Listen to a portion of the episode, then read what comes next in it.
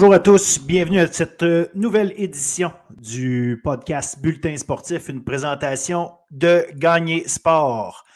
Gagner Sport, le spécialiste des équipements de sport, leur équipe vend, répare, installe, inspecte et entretient les équipements de sport depuis plus de 25 ans. Leur service s'adresse aux particuliers, mais également aux centres de services scolaires, aux écoles privées, cégep, universités, aux municipalités, aux centres sportifs, aux services de garde ainsi qu'aux bureaux d'architecture et d'urbanisme. Chez Gagné Sport, on croit également qu'il n'y a aucun compromis en ce qui a trait à la sécurité. L'excellence du service qui est offert est à la base de toutes leurs actions. Merci encore, Gagné Sport, d'accompagner Bulletin Sportif comme ça chaque semaine dans notre podcast où on fait le tour de ce qui se passe au niveau de l'actualité, euh, au niveau évidemment des résultats, euh, des performances un peu partout en province, en sport universitaire, collégial et un peu évidemment au niveau secondaire. Cette semaine, c'est euh, bien évidemment encore un très gros menu. On en parlera tout à l'heure. On va avoir, comme d'habitude, nos deux chroniques de football collégial et universitaire avec Chris Bemba et Jason Brian Jean-Baptiste.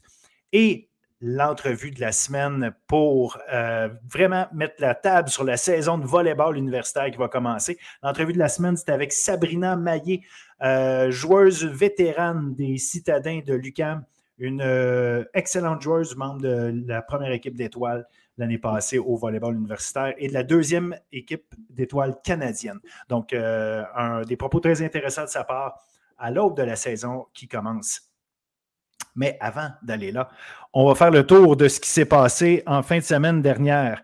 Football juvénile D1, première défaite pour le séminaire Saint-François, 24-4 face euh, à l'arsenal de l'Académie Saint-Louis. 109 verges au sol pour Adam Bernier, 13 plaqués pour le joueur de ligne défensive Justin Forgue. En Division 2, on n'a plus aucune équipe invaincue parce que le séminaire Saint-Joseph a, a, gagné son match 27-10 face à l'Académie Les Estacades. Le carrière Donovan Terrien, 12 en 14, 175 verges, 3 touchés pour le séminaire Saint-Joseph. Et pour les Estacades, notons le travail de Charles Fortin, 18 courses, 169 verges, plus 3 réceptions pour 28 autres verges. Donc, et voilà, c'est ce qui se passe au niveau du collégial, euh, pas du collégial, mais du football euh, juvénile collégial, universitaire, ben, on va faire le tour avec nos chroniqueurs tout à l'heure. Donc, euh, c'est ce, qui, euh, c'est ce qui en est pour le football. Hockey collégial. Hockey collégial, euh, chez les femmes, il y avait très peu d'action. Juste mentionné, première victoire de la saison pour les Patriotes de Saint-Laurent, qui l'ont emporté 4 à 1 face aux Lynx d'Édouard Montpetit. Petit rappel, les Patriotes de Saint-Laurent, qui étaient l'équipe qui devait fermer ses portes au printemps passé et suite à, au euh, ou une manifestation qui ont été faites à la prise en charge du dossier, euh, même jusqu'au niveau politique. Euh, maintenant, les, les, Patriotes de Saint-Laurent continuent de d'exercer ou de jouer, de jouer sur les glaces du Québec. Alors, on est très content de voir qu'elles ont enfin remporté un match cette année. Chez les hommes, Saint-Hyacinthe, deux victoires, ça fait cinq consécutives pour les lauréats. Gabriel Laflamme, cinq points contre, contre Champlain-Saint-Lawrence. Il a 12 points à ses quatre derniers matchs. J'aimerais aussi noter que les Patriotes de Saint-Laurent ont mis fin à une série de quatre victoires consécutives. Malheureusement, une défaite de, 7-4 contre Sainte-Foy. Trois buts, deux passes pour Jérémy Sainte-Marie. Mais euh, les Patriotes sont, quand même à surveiller cette saison, malgré cette euh, euh, défaite. Comme je vous disais, quatre victoires consécutives juste avant. On continue au niveau collégial. Soccer féminin. Victoire d'Unsick 4-0 contre John Abbott. En fait, Unsick a battu John Abbott autant chez les femmes que chez les hommes, 4-0 et 5-0. Donc, euh, je ne sais pas ce qu'on sait avec contre John Abbott en fin de semaine, mais bref, on, euh, on s'en est donné à cœur joie. Chez les femmes, victoire de Sainte-Foy, 1-0 contre Montmorency. ensuite, chez les hommes, Champlain-Saint-Lambert, deux défaites. Ça fait maintenant une fiche de 4-3 et 1. Donc, il était très solide, Champlain-Saint-Lambert, depuis le début de l'année, mais deux défaites contre Trois-Rivières et Hunsick. Euh, parce qu'Ontic a joué un autre match en plus d'avoir joué vendredi. Ils ont joué mardi euh, et voilà une victoire de 3-2 contre Champlain-Saint-Lambert. D'ailleurs, Onsic, depuis leur défaite contre Trois-Rivières chez les hommes, trois victoires, 6-0, 5-0 et 3-2. Ça va être intéressant de voir. Là, euh, Garneau qui est toujours premier au classement, donc l'affrontement de Garneau et Onsic le 21 octobre prochain sport collégial, c'était le début de la saison en volleyball. Volleyball féminin, on a eu les performances, je raconte rapidement les performances les plus impressionnantes, si on veut, de la première fin de semaine. Anne-Sophie Charrette de Jonquière, euh, une moyenne de 4 attaques marquantes par 7. Béatrice Dubreuil et Océane Racine des Lynx d'Édouard Montpetit, 10 euh, attaques marquantes et 12 points chacune en trois manches. Et Charlotte Galland, également des Lynx d'Édouard Montpetit, une euh, moyenne de 3, d'un bloc par 7. Donc, toutes ces joueuses sont au sommet du classement dans ces différentes catégories-là. Mentionnons aussi pour Garneau, dans leur victoire contre Outaouais, 22 as en quatre manches. Donc, au niveau du service chez Garneau, visiblement, on, avait la recette.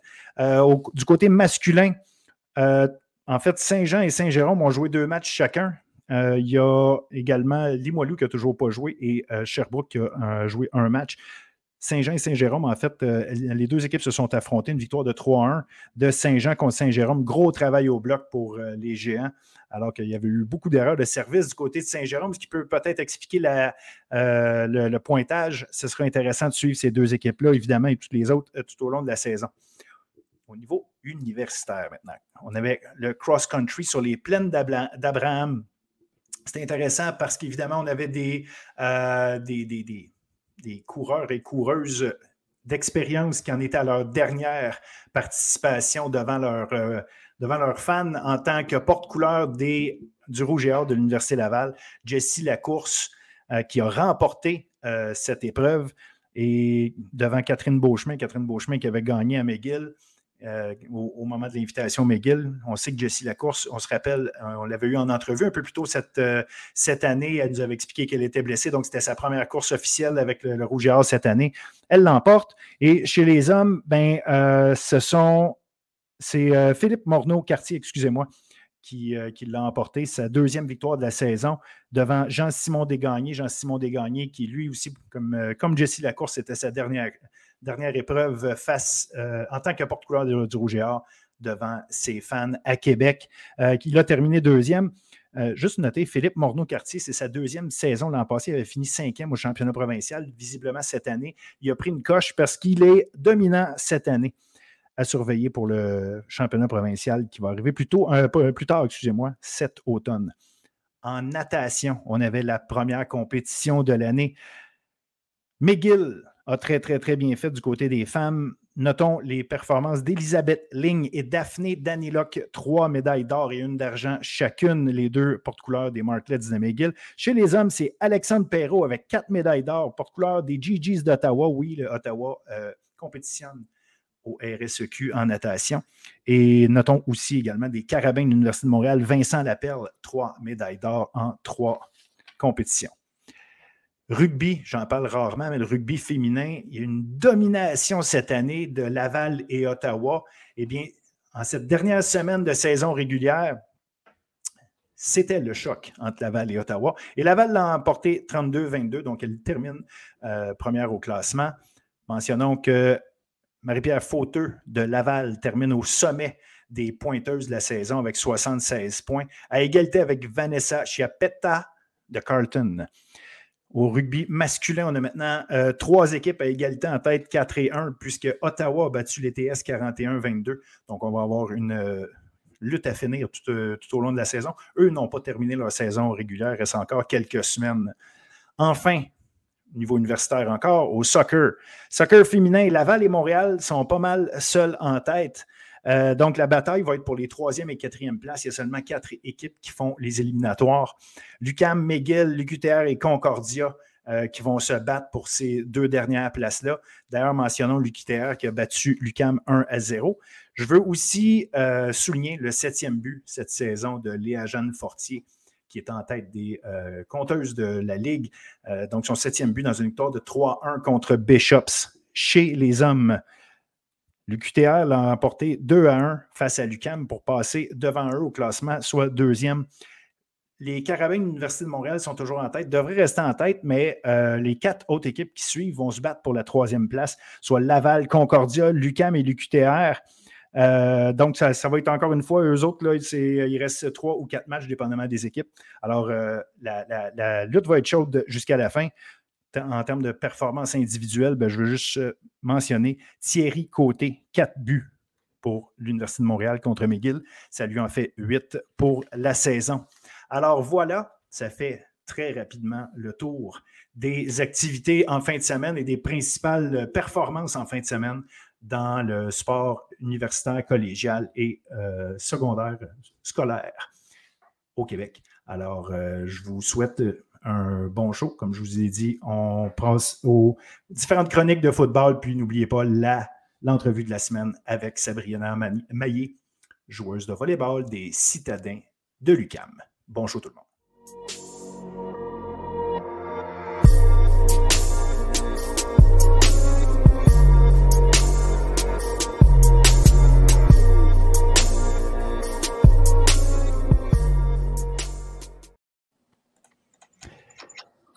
Segment football universitaire avec Jason, Brian, Jean-Baptiste. Salut Jason. Salut Phil, ça va bien? Très bien, merci. Écoute, on est rendu, on a sept semaines de passé, ça va quand même vite, 70% de la saison qui sont euh, derrière nous, saison régulière évidemment. Euh, on a eu le droit à deux matchs dont on s'attendait probablement aux résultats finaux. Remarque qu'on euh, a eu Sherbrooke-Laval, j'avais j'avais mes yeux rivés, particulièrement celui-là. J'étais curieux de voir comment Sherbrooke allait pouvoir euh, euh, dealer, si on veut, avec Laval, vu le fait qu'ils sont, solides depuis un bout de temps. Leur défensive roulait bien. Juste voir qu'est-ce que ça allait avoir, qu'est-ce que ça allait donner contre une équipe comme Laval. Fait que ça, euh, ça c'était intéressant quand même. Puis on a eu un Montréal-Concordia. Concordia, en fait, qui était à Montréal pour pour affronter les, Carabins, ce match-là où tu as été présent. Fait qu'on va, on va faire le tour des deux matchs. Commençons par celui de vendredi, ne serait-ce que pour euh, respecter la chronologie de l'affaire. Euh, le, comme je disais tantôt, le Rouge et Or qui rendait visite au, euh, au Vert et Or. Puis, ben, on a eu le droit à un match, comment je dirais, le, pointage, le pointage, on pouvait s'y attendre. Par contre, ce qui était intéressant, c'est que c'était le retour au jeu d'Anthony Robichaud après une, une appendicite. Donc, il est revenu au jeu. Euh, on, a, senti l'attaque se dérouler autrement avec Anthony euh, euh, derrière, le, centre. Par contre, Pierre-Olivier Cadorette, qui avait été blessé au dernier match, n'était pas dans le match. On a appris que Jimmy Larose-Joubert avait été accepté dans l'armée, quelque chose qu'il voulait faire depuis un bout de temps, donc n'était évidemment pas là, il ne sera plus là. Lucas Dalin était là, mais bon, le, travail de la ligne défensive du Rouge et Or a, battu, si on veut, celui de, la, celui de la ligne offensive du Vert et Or. Puis à la fin, bien évidemment, euh, euh, à un moment donné, ça, rend une équipe un peu plus unidimensionnelle. Donc, euh, Laval, Laval, a gagné son match 37-10, mais ça reste. Ça reste qu'on a eu droit quand même à une assez bonne confrontation. Je dirais que c'est beaucoup de détails qui ont fait la différence dans ce match-là. Euh, au, début du match, euh, bon, 7-3 après le premier quart, euh, même 9-3 en réalité, c'était à la fin, la fin de la première demi qu'on a le droit à un toucher. Le neuvième de Kevin Mittal qui égale le record du Rouge et Or et à 3 du record du RSEQ. Maintenant, avec trois matchs à jouer. Et puis, donc, ça, c'est ce qui a marqué la, première demi, mais comme je dis, ça restait un match assez serré, si on veut, dans le sens où je pense que Sherbrooke tenait son bout. Euh, mais c'est euh, en deuxième demi, particulièrement au quatrième quart. Là, en fait, ça a fini 21-7 la deuxième demi en faveur, de, en faveur de Laval. On a senti tranquillement que Laval euh, arrivait systématiquement à être plus, plus efficace. Puis, au bout du compte, ça a donné le résultat qu'on a vu. Je pense que Laval, ils ont encore montré leur dominance au jeu au sol. avec David Dallaire, Kalim Mugonda, Joannick Massé, Gabriel Leblon le, travail collectif qu'ils font, je pense, facilite beaucoup les choses pour Arnaud Desjardins. Il a terminé avec 273 euh, verges, euh, une page de toucher à Kevin Mittal, comme tu as dit. Euh, ils montrent beaucoup, encore une fois, de polyvalence dans leur manière de, dominer le jeu. Et encore une fois, tu viens de le mentionner avec leur ligne défensive. c'est quelque chose que ils avaient une très bonne, ils ont une très bonne ligne défensive, mais je pense que à chaque semaine, ils ont montré de, plus en plus de dominance. Puis je pense que c'est un aspect qu'ils ont vraiment montré dans ce match-ci. Euh, on sait que Sherbrooke, euh, ils, ont, ils ont une très bonne ligne offensive, mais je pense qu'ils ont quand même été capables de, limiter les opportunités pour Anthony Robichaud et quand même créer pas mal de pression. Puis aussi, mais surtout, en fait, limiter le, jeu de course. Ben, comme tu l'as dit, ils n'avaient pas Pierre-Olivier Cardoret. Ils ont une situation avec les porteurs de ballon qui est difficile. mais je pense que c'est la, ligne défensive de Laval a, rendu les choses encore plus compliquées pour ce groupe-là.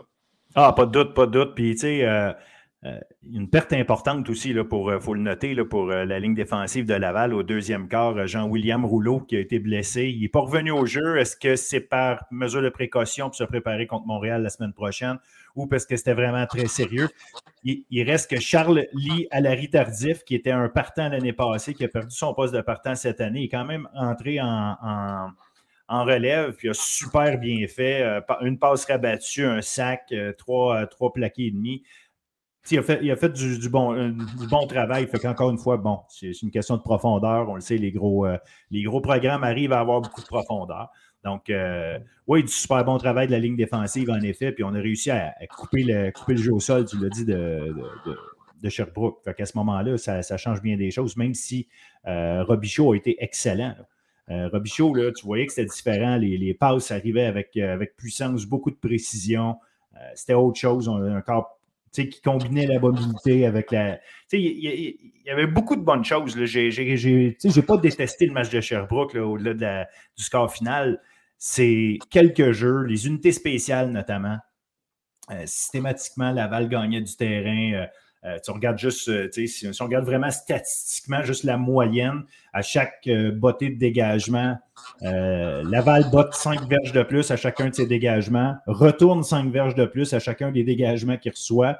les deux équipes ont dégagé 6 fois chaque. ce qui fait que, au bout du compte, à un moment donné, tu, récupères du terrain.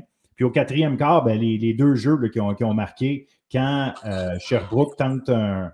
En fait, début, début du quatrième quart, en changeant de côté, il se retrouve à avoir le vent en face au lieu de, du vent dans le dos pour essayer un, placement de 42 verges. Fait qu'au lieu d'essayer le placement, on essaye un jeu truqué en envoyant Brousseau derrière le, derrière botteur, essayer de juste botter le ballon plus loin en espérant que Brousseau euh, puisse euh, avoir le temps de les récupérer. Mais ça a pris un peu de temps à se déployer, ce jeu-là. Fait que euh, Laval a bien réagi, a récupéré le ballon. Puis, on bloque quand même Laval. Deux, et, deux dégagement, sauf que sur le dégagement, le retourneur échappe le ballon, Laval le récupère, ça en va marquer un toucher. Donc, euh, tu sais, ça, ça coûte cher ces jeux-là, surtout quand tu es en train d'essayer de faire du rattrapage. Ben, tu sais, c'est des, des, petits jeux ici et là qui font que le pointage aurait pu être à un toucher, euh, une possession ou deux possessions d'écart. Finalement, c'est plus que ça, mais au bout du compte, euh, comme je dis, quand, souvent c'est des détails, ben, des équipes comme le Rouge et Or, les détails finissent souvent leur avantage. Totalement d'accord. Je pense que tu as bien résumé le match. Euh, je pense tout de même que Sherbrooke, ils vont apprendre de ça. Je pense qu'ils vont continuer d'être l'équipe euh, résiliente qu'ils ont montré euh, tout au long de la saison. là, avec Anthony Robichaud, c'est un match qu'il a eu. comme tu l'as dit, il a bien joué. Je pense qu'il s'est remis un peu dedans. C'est jamais facile de commencer à jouer au football après avoir, pas joué pendant longtemps. Puis je peux pas imaginer avoir, après avoir eu une intervention chirurgicale comme ça. Fait que je pense que il va, lui aussi va apprendre de ça. Puis je pense qu'ils vont continuer à, euh, faire ce qu'ils ont à faire pour se rendre en série pour d'ici la fin de la saison. Ah, c'est sûr, je ne suis pas inquiet. Ils vont, ils vont être là, puis ils vont être, euh, ils vont être une équipe à prendre au sérieux, c'est sûr. Il va falloir, euh, va falloir jouer un, bon match pour les battre. Je leur souhaite seulement d'être capable de, retrouver de la force au niveau du jeu au sol parce qu'ils ne battront pas ni Montréal ni Laval si leur jeu au sol n'est pas à point. J'en suis persuadé. Ah, ça c'est clair. Ça c'est clair. je pense que en parlant d'une équipe que le jeu au sol, c'est. En tout cas, c'est un point d'interrogation. On va parler du, match de Concordia. Euh, ah oui, exact. Concordia puis l'Université de Montréal. Euh, je pense que pour avoir été en personne, euh, mais juste de façon générale, c'était une belle énergie. J'ai quand même une bonne expérience. je trouve qu'il il y avait une belle foule des deux côtés, autant du côté des Stingers, autant du côté des Caramels. puis honnêtement, en voyant en personne, ce qui m'a le plus impressionné, c'est vraiment la ligne défensive des Carabins. Encore une fois, c'est sûr que quand tu le vois à la télé, tu, le vois qu'ils sont bons, mais voir à quel point ils sont capables d'écraser une ligne offensive adverse, c'est vraiment quelque chose d'impressionnant. Et euh, là, tu le vois par les résultats. Euh, les Concordia n'a pas été capable d'établir son jeu au sol du tout. ils ont terminé avec 46 verges total. Euh, puis tout à l'inverse, Montréal, ils ont, ils ont terminé avec 158 verges au sol, avec deux touchés de Bertrand Beaulieu. D'ailleurs, j'ai pu l'avoir en entrevue à la, fin du match. Il m'a parlé du fait que la ligne offensive des Carabins, ils ont très bien joué, ils ont vraiment créé des, belles opportunités pour lui afin qu'il court le ballon. Et euh, je pense que ça a vraiment facilité les choses pour euh, Jonathan Sénécal puis le, groupe de receveurs qu'ils. Euh, ils ont vraiment juste contrôlé le match. Ils, ont, ils ont fait les jeux qui, étaient disponibles. Il a, terminé avec 233 verges, une passe de toucher à William Legault. mais juste collectivement, tu n'as jamais senti que les Stingers étaient dans ce match-là. c'est sûr qu'à la fin, tu regardes les statistiques surtout. le Birois a terminé avec 300, plus de 300 verges, deux passes de toucher. Euh, mais pour être très honnête, euh, honnêtement, je pense qu'ils ont montré des belles affaires dans le jeu aérien, notamment avec Jalen Greaves. Jalen Greaves est, vraiment spécial. Euh, au deuxième quart, alors que les, Stingers étaient vraiment enlisés, on va dire, dans, dans, le match, c'est Jalen Greaves qui a vraiment reparti la machine avec deux attrapés vraiment spectaculaires. Euh, qui a comme un peu donné vie un peu euh, à Concordia, même s'ils n'ont pas marqué sur ces séquences à la fin du deuxième quart. Euh, ça a comme, je pense, ranimé un peu l'équipe, mais c'était pas assez. Puis au final, ben, Greaves a quand même, il a, il a, continué son match, il a bien joué, il a terminé avec 102 verges, une passe de toucher. Puis, comme j'ai dit, Olivier Roy, il a, bien conclu le match, on va dire. mais j'ai quand même senti que Concordia, ils n'ont pas su un peu débloquer ce côté-là euh, de leur jeu offensif quand c'était le temps. Euh, puis ça, ben, il peut y avoir plein d'explications pour ça. Je pense que c'était surtout à cause du fait que leur jeu au sol était limité. Mais je pense qu'ils n'ont pas su rentrer dans ce match-là quand c'était le temps. Puis c'est ça qui explique le, résultat à la fin. Donc, c'est ça. C'est un, comme tu dis, c'est un, un, jeu, à un moment donné, il y, a des, il y a des bases qui doivent être exécutées. Puis euh, si ton jeu au sol avance pas, c'est pas compliqué. Là. Olivier Roy, il y a les fois où il arrive à, faire avancer son attaque, c'est parce qu'il y a du chaud au sol pour le, pour le soutenir. Puis, tu sais, c'est essentiel. Il n'est pas le seul dans la ligue. Tout le monde doit avoir ça. Euh, donc, euh, ça, va être intéressant de continuer de suivre ce qui se passe parce que la bataille pour la dernière place en éliminatoire entre McGill et Concordia est encore très vivante. Là. Euh, ces deux équipes-là vont vouloir avoir cette place-là. Mais on les sent vraiment traîner de la patte, si on veut, cette année. Puis, Regarde, c'est dur à expliquer des fois pourquoi, pourquoi une équipe d'une saison est capable d'être hyper, efficace, puis la même équipe ou à peu près n'arrive pas à l'être. Parce que, euh, tu sais, Concordia, mis à part, mis à euh, Jacob Salvaille qui n'est pas là, mais il y a Santino euh, Sparagna qui joue super bien, qui attrape un paquet de ballons, qui encore ramasse plus que 100 verges cette semaine. Donc, les, armes sont là. C'est juste qu'il y, a une réalité où, pour X raison, on ne s'est pas ajusté. Ou tout simplement on n'arrive pas à fonctionner cette année, mais il y a quelque chose à Concordia qui les rend, on dirait, presque pas compétitifs. Puis plus la saison avance, pire ça. Écoute, ben, j'ai eu la chance d'avoir en entrevue coach Brad Collinson à la fin du match. Puis je pense qu'il garde quand même une attitude positive. C'est une chose que je respecte. Il m'a dit on va continuer de bâtir sur sur les choses qu'on fait bien. Puis euh, il a mentionné justement le succès qu'ils ont eu euh, dans le jeu aérien. Fait que, veut, veut pas, ils ont des choses sur lesquelles ils peuvent continuer de construire de façon euh, positive pour le reste de la saison. Mais de façon générale, je pense pas qu'ils ont. ils n'ont ils ont pas la saison à laquelle ils s'attendent. J'ai aussi parlé à Jalen Greaves. lui m'a parlé du, fait que ben, comme tu l'as dit, Jacob Salab, il n'est pas, pas, présent. ils ont quelques blessures à différentes positions dans l'équipe il m'a parlé du fait que c'était quand même une saison euh, difficile euh, émotionnellement. Ce n'est pas une excuse, il m'a précisé, mais euh, il m'a parlé du fait qu'ils vont continuer de travailler fort. Puis leur objectif à eux, c'est vraiment essayer de, de, jouer de façon le, plus constant possible à travers quatre quarts. Et je pense que c'est qu'est-ce qui explique en fait le résultat, comme j'ai dit, c'est qu'ils ne sont pas rentrés dans, dans ce match-là avec, j'ai pas envie de dire l'intensité, j'ai pas envie de questionner l'effort de ces joueurs-là, mais juste avec ils n'ont ils ont pas saisi ces opportunités-là euh, quand c'était le temps pour rivaliser avec les Carabins euh, en début de match. je pense ben, des fois, c'est peut-être une question de confiance aussi. Là. Tu, sais, tu le dis, euh, quand, une équipe ne semble pas avoir la même énergie, c'est pas, comme tu dis, c'est pas tant de questionner leur, leur, ardeur ou leur désir, mais la confiance fait aussi que sais, quand tu es persuadé que tu as une chance, ben, tu étires le bras de plus, tu fais un pas de plus, tu, euh, tu frappes plus fort, tu, tu pars avec plus de, de, vitesse parce que tu es persuadé que tu, tu as un gros jeu à aller faire et que tu vas le faire. Ben, ça, ça, ça c'est des détails. C'est vraiment des détails. Puis je pense qu'il y a une question de confiance, assurément, dans le, du côté de Concordia. Définitivement, ça va être, euh, comme je l'ai dit, ça va être quelque chose à suivre. On va voir euh, qu'est-ce qu'ils ont appris de ce match, euh, puis comment ils vont continuer de, s'ajuster d'ici la fin de la saison. on peut donner un, mot très rapide pour les, matchs de la semaine prochaine, mais déjà, on a le, match anticipé Montréal-Laval. toi, Phil, à quoi tu t'attends pour cet affrontement-là? Ben, un, je m'attends à être sur place. Fait que ça, c'est la première chose. Je vais, je vais aller voir. Euh, en fait, c'est mon premier Montréal-Laval. J'ai assisté à plein de matchs de foot, mais je n'ai jamais assisté à un Montréal-Laval, encore moins à Laval. Donc, euh, non, je vais aller vivre cette expérience-là euh, au stade TELUS. Donc, ça, j'ai bien hâte. Mais au-delà de mes enjeux personnels, ce qui va être intéressant de suivre, c'est Écoute, ça, reste une bataille de ligne. Tu as des gamers partout. Euh, Arnaud Desjardins est en feu euh, et solide avec Kevin Mittal, Frédéric Antoine qui a joué un bon match contre Sherbrooke. Euh, David Dallaire, qui pour moi est un gars qu'il faut, garder en tête pour peut-être le joueur par excellence cette saison, malgré les records de, de Mittal. Donc, tu sais, il y a, il y a quelque chose de spécial qui est en train de se passer, qui se passe à Laval. Ils ont une attaque extraordinaire, leur jeu au sol, on en a parlé. Donc, ça va être tout un défi pour Montréal. Quoique j'ai confiance totalement à leur défensive. Une ligne défensive, on l'a dit, qui est extrêmement impressionnante. Euh, Nicky Farinaccio, le secondaire, qui a une saison formidable. Il a déjà 8,5 sacs. Il est premier au Canada.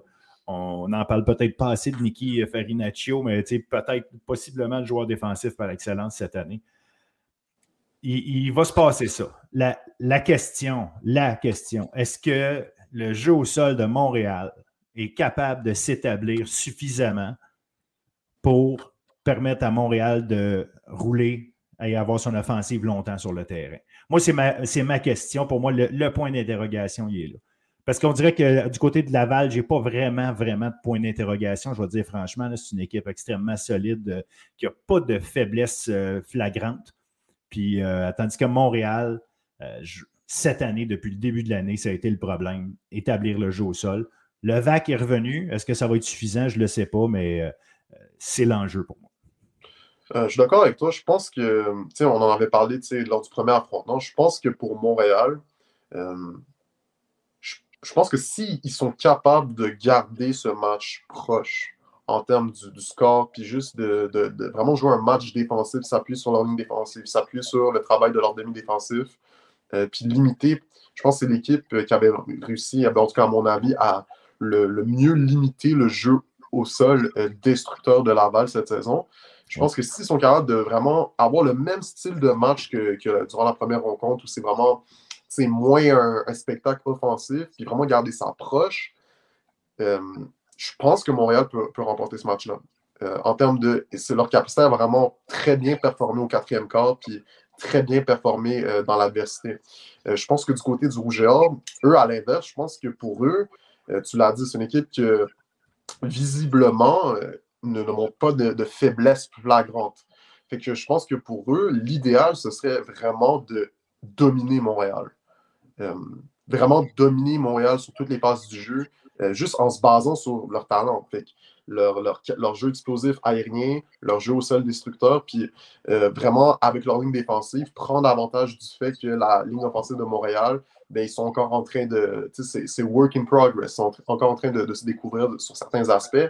Est-ce qu'ils peuvent vraiment profiter de ça, puis créer de la pression sur Jonathan Sénécal, puis le, le, priver de certaines opportunités? Euh, donc, pour moi, c'est ça. Mais comme j'ai dit, c'est la question c'est est-ce que les Carabins peuvent faire comme la dernière fois puis garder ce match-là sous contrôle plus, plus, ou moins puis essayer de le remporter à la fin? Euh, pour moi, ben, moi, je pense que leur, leur, défensive va leur permettre de garder le match sous contrôle. Tu sais, je ne pense pas, je ne m'attends pas à un shootout parce que oui, le jeu euh, au sol de, Laval est extrêmement fort, mais Montréal a tous les outils pour les contenir. Exactement. Et, là, et là moi, je pense qu'ils vont rester dans le match, c'est pas ça. Puis les, meilleures défensives, qui ont réussi à trouver une façon de contenir Mittal. c'est Montréal, puis ça a été McGill la dernière fois avec, en mettant un Ben Labrosse, mais Ben Labrosse est unique dans, la ligue. Mais Montréal avait été capable de contenir Mittal. Donc, ça, ça, va être intéressant de voir ça. Je pense que la défensive de Montréal va faire le travail. C'est vraiment en attaque à quel point ils vont être capables de faire avancer le ballon ça va être intéressant aussi de, garder en note, garder un, œil sur euh, Guillaume Ranger. Ceux qui le connaissent moins, Guillaume Ranger euh, avec William Marchand, qui aujourd'hui est à Sherbrooke. À l'époque, ces deux-là étaient les, euh, les, receveurs de prédilection de Jonathan Sénécal agressé. Et puis, Guillaume Ranger, qui a été rappelé après avoir. lui, il, avait, dans le fond, commis, commit, excuse-moi, à, Montréal. Euh, avec la pandémie, avait décidé de se, retirer, aller faire d'autres choses. Euh, euh, il, était parti d'une compagnie notamment, puis bref, faisait d'autres choses. Mais là, il a été rappelé, donc l'appel de la passion du football a fait en sorte qu'il a remis les épaulettes, puis là, il va être présent. Il était là contre, contre Concordia. Ça va être intéressant de voir si là, il est assez dérouillé pour devenir une arme importante pour Jonathan Sénécal avec Carl Chabot pour, pour battre Laval. Fait que ça, ça va être à voir. Puis, euh, bien évidemment, on a un autre match, là, même si euh, dans les fêtes, euh, on, a tendance, à, mettre toutes nos énergies à une place. Oui, je suis d'accord. L'autre match, c'est Sherbrooke-McGill. c'est tout aussi un. Ben, c'est un affrontement qui va être intéressant. J'ai hâte de, revoir McGill. ça va être intéressant de voir ce qu'ils ont appris de leur dernière défaite contre Laval. Sherbrooke, ça va être intéressant aussi. Ça va être, je pense, une bonne opportunité pour Anthony Robichaud, puis le, reste de leur groupe en offensive d'essayer de, de, continuer à trouver un rythme. Euh, moi, je m'attends à ce que Sherbrooke remporte, ce match, euh, mais on ne sait pas. Là, McGill, euh, ils n'ont aucune victoire cette saison. Est-ce que ça va être ce match-ci dans lequel ils pourront peut-être saisir leurs opportunités, capitaliser dans les gros moments pour avoir une victoire? Je ne sais pas.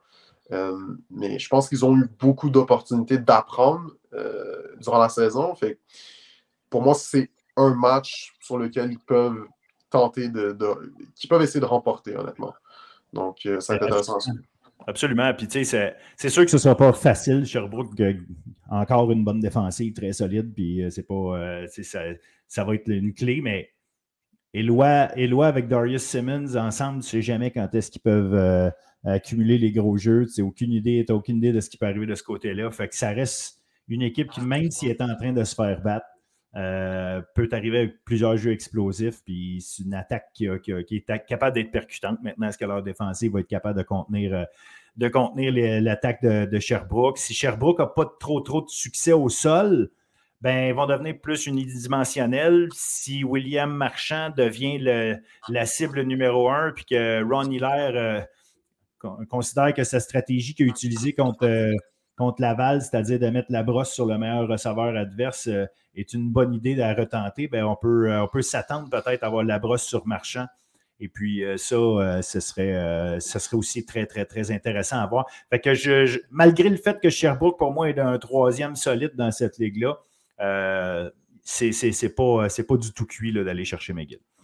Définitivement, c'est deux matchs qui vont être intéressants à suivre. Puis que on est en fin de saison. Je pense que ça va, on, a quand même beaucoup de, football qui, reste malgré que c'est la fin de saison. C'est toujours des bonnes opportunités pour euh, ces équipes-là de juste continuer d'apprendre, continuer d'évoluer, puis continuer de, ouais, de progresser en général. Exact, exact. Mais écoute, euh, mon cher euh, Jason, encore une fois, ça passe toujours vite. merci énormément, puis surtout bonne fin de semaine euh, prochaine avec le fameux match euh, Montréal-Laval. Puis merci pour ta présence au, match Montréal contre Concordia, d'être allé chercher les, commentaires comme ça des, des joueurs et des entraîneurs. Ça fait plaisir. Je te souhaite une bonne journée. Salut. Salut.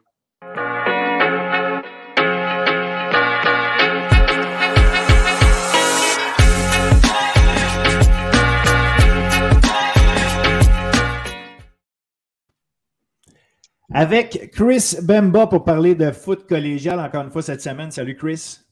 Comment vas-tu Philippe? Ça va très bien, merci.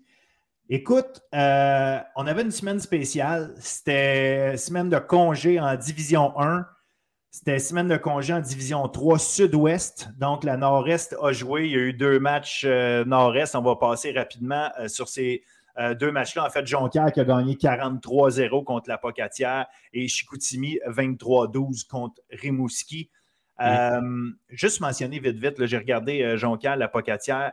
À Jonquière, il y a un certain un, joueur français, en fait, d'origine française, Mike Diamona. Euh, joueur de ligne défensive, 6 pieds 3, 2,80. Le gars hmm. mène l'équipe pour les plaquer cette année. Je veux juste euh, mentionner que Mike Diamona surveillait ça euh, au niveau du recrutement d'ici la fin de la saison. Il y a assurément quelque chose à aller voir avec ce, colosse là, qui va être intéressant à suivre. Division 2, parce que là, on va se concentrer là-dessus. Division 2, on avait nos quatre matchs de la semaine, mais il y avait un match, un match en particulier qui représentait beaucoup. C'était la reprise, si on veut, de la finale de l'année passée. John Abbott qui rend visite à Montmorency. Montmorency, toujours invaincu. John Abbott ne veut, pas champion en titre. Uh-huh. On était sur place. Tu as ramené des images de ça, d'ailleurs, que les gens peuvent aller voir sur nos réseaux sociaux. Euh, raconte-moi ton expérience de ce match-là. Oh, man. Mais tout d'abord, un gros, gros shout à coach Fred et à coach Pat euh, de Montmorency et de John Abbott, la game était vraiment à la hauteur de nos attentes, même je pense même un peu plus. La game s'est rendue en prolongation. Euh, sinon, si on commence en début de game, là, des deux côtés, je pense que c'était du, bon football. Puis je sais que durant la mi-temps, vers le deuxième demi, on avait discuté moi plutôt sur les côtés de la ligne, là, comme quoi que John Abbott était venu avec leur gros back et tout, puis ils étaient venus en mode we gonna run the ball on you guys. Puis je pense que Montmorency ont bien répondu, malgré le fait que ils ont, ils ont accordé des points, mais je pense que les deux côtés, euh, wow, autant défensivement qu'offensivement, ça s'est bien passé. Euh, il y a tellement de choses à discuter que c'est. En tout cas, la game était vraiment, moi, de mon côté, je, suis encore, euh, pas sous le choc, mais tu sais, je, suis encore. Euh, euh, tu sais, voir des jeunes de leur niveau, au niveau collégial, tu sais, nous apporter une game comme ça un samedi, euh, puis en plus, comme avec les bye week, division 1, division 3, il n'y avait pas de game, c'était vraiment division 2. Euh, nous avoir donné une game comme ça, je pense que tout le monde est ressorti de là vraiment content. Mais euh, sinon, si on rentre au niveau des joueurs, Charlant, a lancé, je ne sais pas si c'est sa première interception, a lancé quand même une interception. C'est sa première interception qu'il lançait de la saison, mais il a quand même lancé quatre passes de toucher, puis 465 verres. puis, Mr. Cool, je pense que le duo Charlant, Cool, je pense que let's be real, je pense que c'est le duo le plus excitant au Québec, euh, toute division confondue, là, qu'on parle division 1, 2, 3. Moi, moi je pense que les deux, ces deux gars-là sont très, très dangereux. Euh, Charland, MVP. ce que j'aime de lui, c'est qu'il est, toujours sous contrôle. Peu importe la situation, il est capable de calmer son équipe et amener son équipe à la victoire. C'est ce que je respecte beaucoup de Charland euh, comme carrière, comme leader.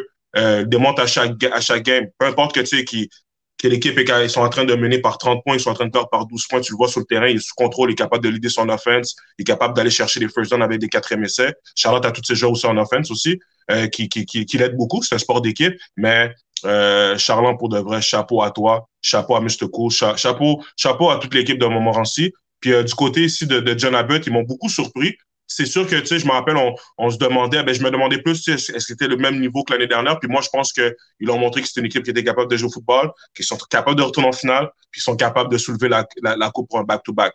So, ceci dit, euh, pour les playoffs, c'est sûr qu'il nous reste encore peut-être deux semaines, euh, si je me trompe pas, deux, trois semaines de match. Mais je pense que tu sais, les playoffs division 2, là, ça, s'annonce bien. Ça s'annonce bien. Ah, absolument. Puis tu sais, si on rentre dans, les détails du match, pour ceux qui ont peut-être pas vu ou en tout cas qui n'étaient pas au courant. Euh, après un quart, c'était 0-0, c'était défensif. Puis euh, moi, je regardais aller la, défense de John Abbott. Euh, il y a un Zachary, je vais, je vais, prendre le temps de le nommer comme il faut, Zachary Aragianakis. écoute, un travail formidable d'allié défensif. Le gars, deux sacs dans le match, mais tu sais, il a été intense. Écoute, dès la première drive de, de Montmorency, bang, bang, les deux premiers jeux, deux sacs de, John Abbott. Je fais, wow, OK. Et tu l'as dit, tu sais, Victor Charlin, on dirait qu'il n'y a rien qui l'énerve. Il arrive tout le temps à mhm. faire les bonnes choses.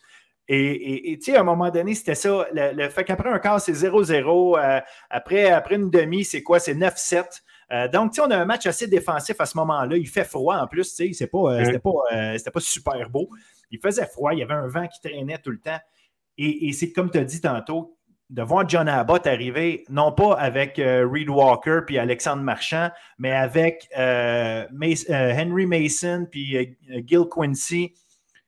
Les deux gars arrivent, c'est deux costauds, deux recrues, deux costauds, et boum, boum, boum, ça rentrait. Eux sont arrivés avec une stratégie de on ne matchera pas la vitesse et l'athlétisme nécessairement de, de Montmorency. Fait qu'on va y aller en force. Et, ça a marché. Ça a marché. Euh, écoute, euh, plus de 100 verges pour euh, Henry Mason. et j'ai dit Gil Quincy, c'est Quincy Gill, l'autre. C'est... Fait que les gars sont arrivés très solides, très forts, puis ils arrivaient, puis ils montaient, puis ils montaient, mais malgré tout, Montmorency, il arrivait à amener. Montmorency, même, même il menait 15-7. Et là, tout de suite après, boum, John Abbott qui arrive à marquer un toucher, réussit le converti de deux points, met ça 15-15 continue, bang, vont marquer un autre toucher maintenant, 22-15. À la fin du match, Montmorency a le ballon, il reste en bas de 5 minutes, Montmorency a le ballon, ils sont en train de driver le terrain, ils montent. Et qu'est-ce qui arrive? Victor Charland perd le ballon. Mm-hmm.